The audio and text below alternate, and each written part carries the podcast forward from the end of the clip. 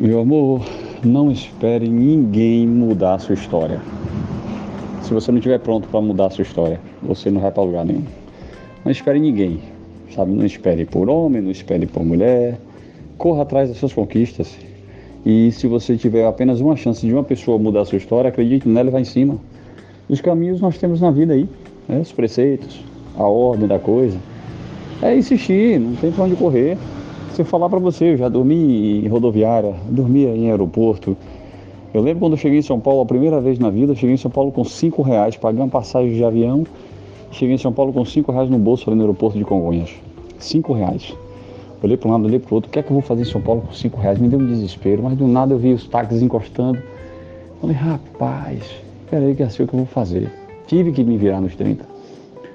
E aí olhei para um lado, olhei para o outro, vi uma sobrinha, corri, peguei a sobrinha e conduzi a mulher até, o, até a entrada né, salão, ali onde tem a, a cafeteria na entrada.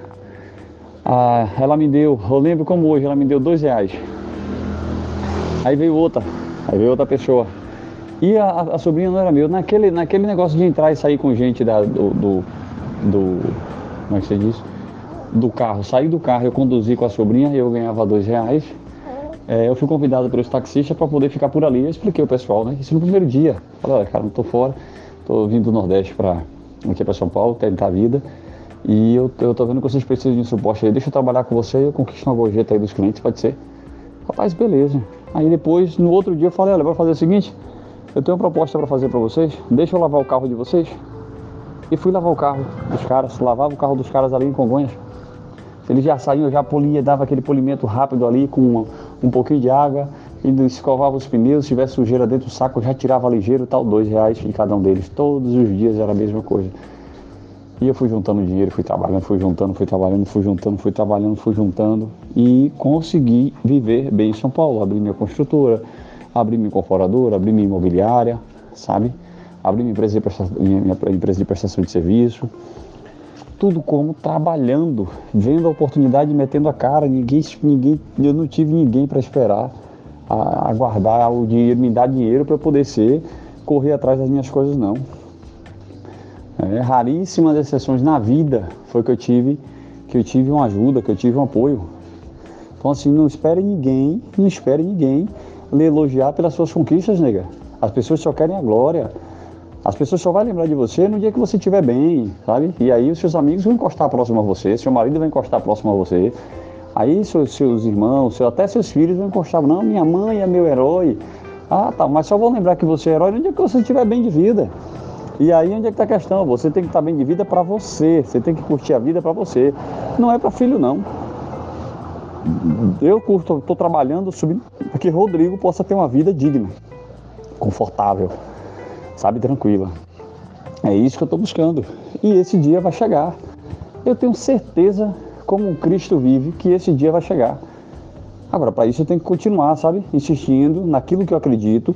Não é em quem acredita. Não, não posso viver no que minha mãe acredita, no que minha irmã acredita, no que meu amigo acredita. Às vezes o sócio fala uma coisa, eu não vou, não vou no que ele está falando.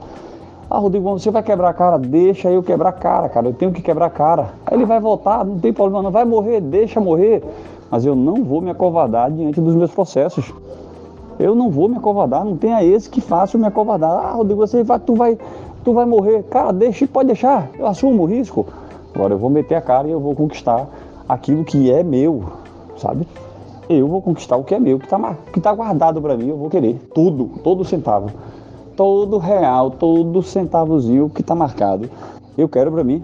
E eu não vou aceitar menos do que isso. Não vou aceitar não morar em uma cobertura. Eu não vou aceitar não ter um, uma, uma, um, um Porsche 911. É, não vou aceitar. Eu não vou aceitar ter uma, no mínimo na minha conta para poder gastar, gastar 2 milhões de reais. Eu quero gastar ali 2 milhões de reais para eu gastar para jogar fora. Eu não vou, não vou me contentar com isso, pô. Menos do que isso eu não quero.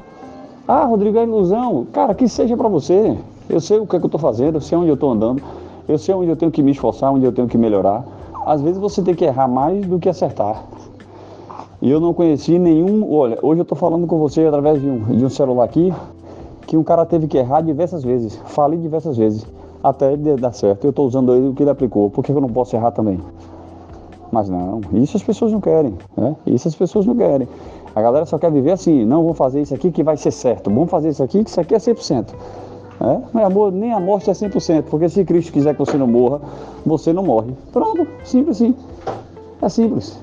Então, a, a, tem que ser insuportável.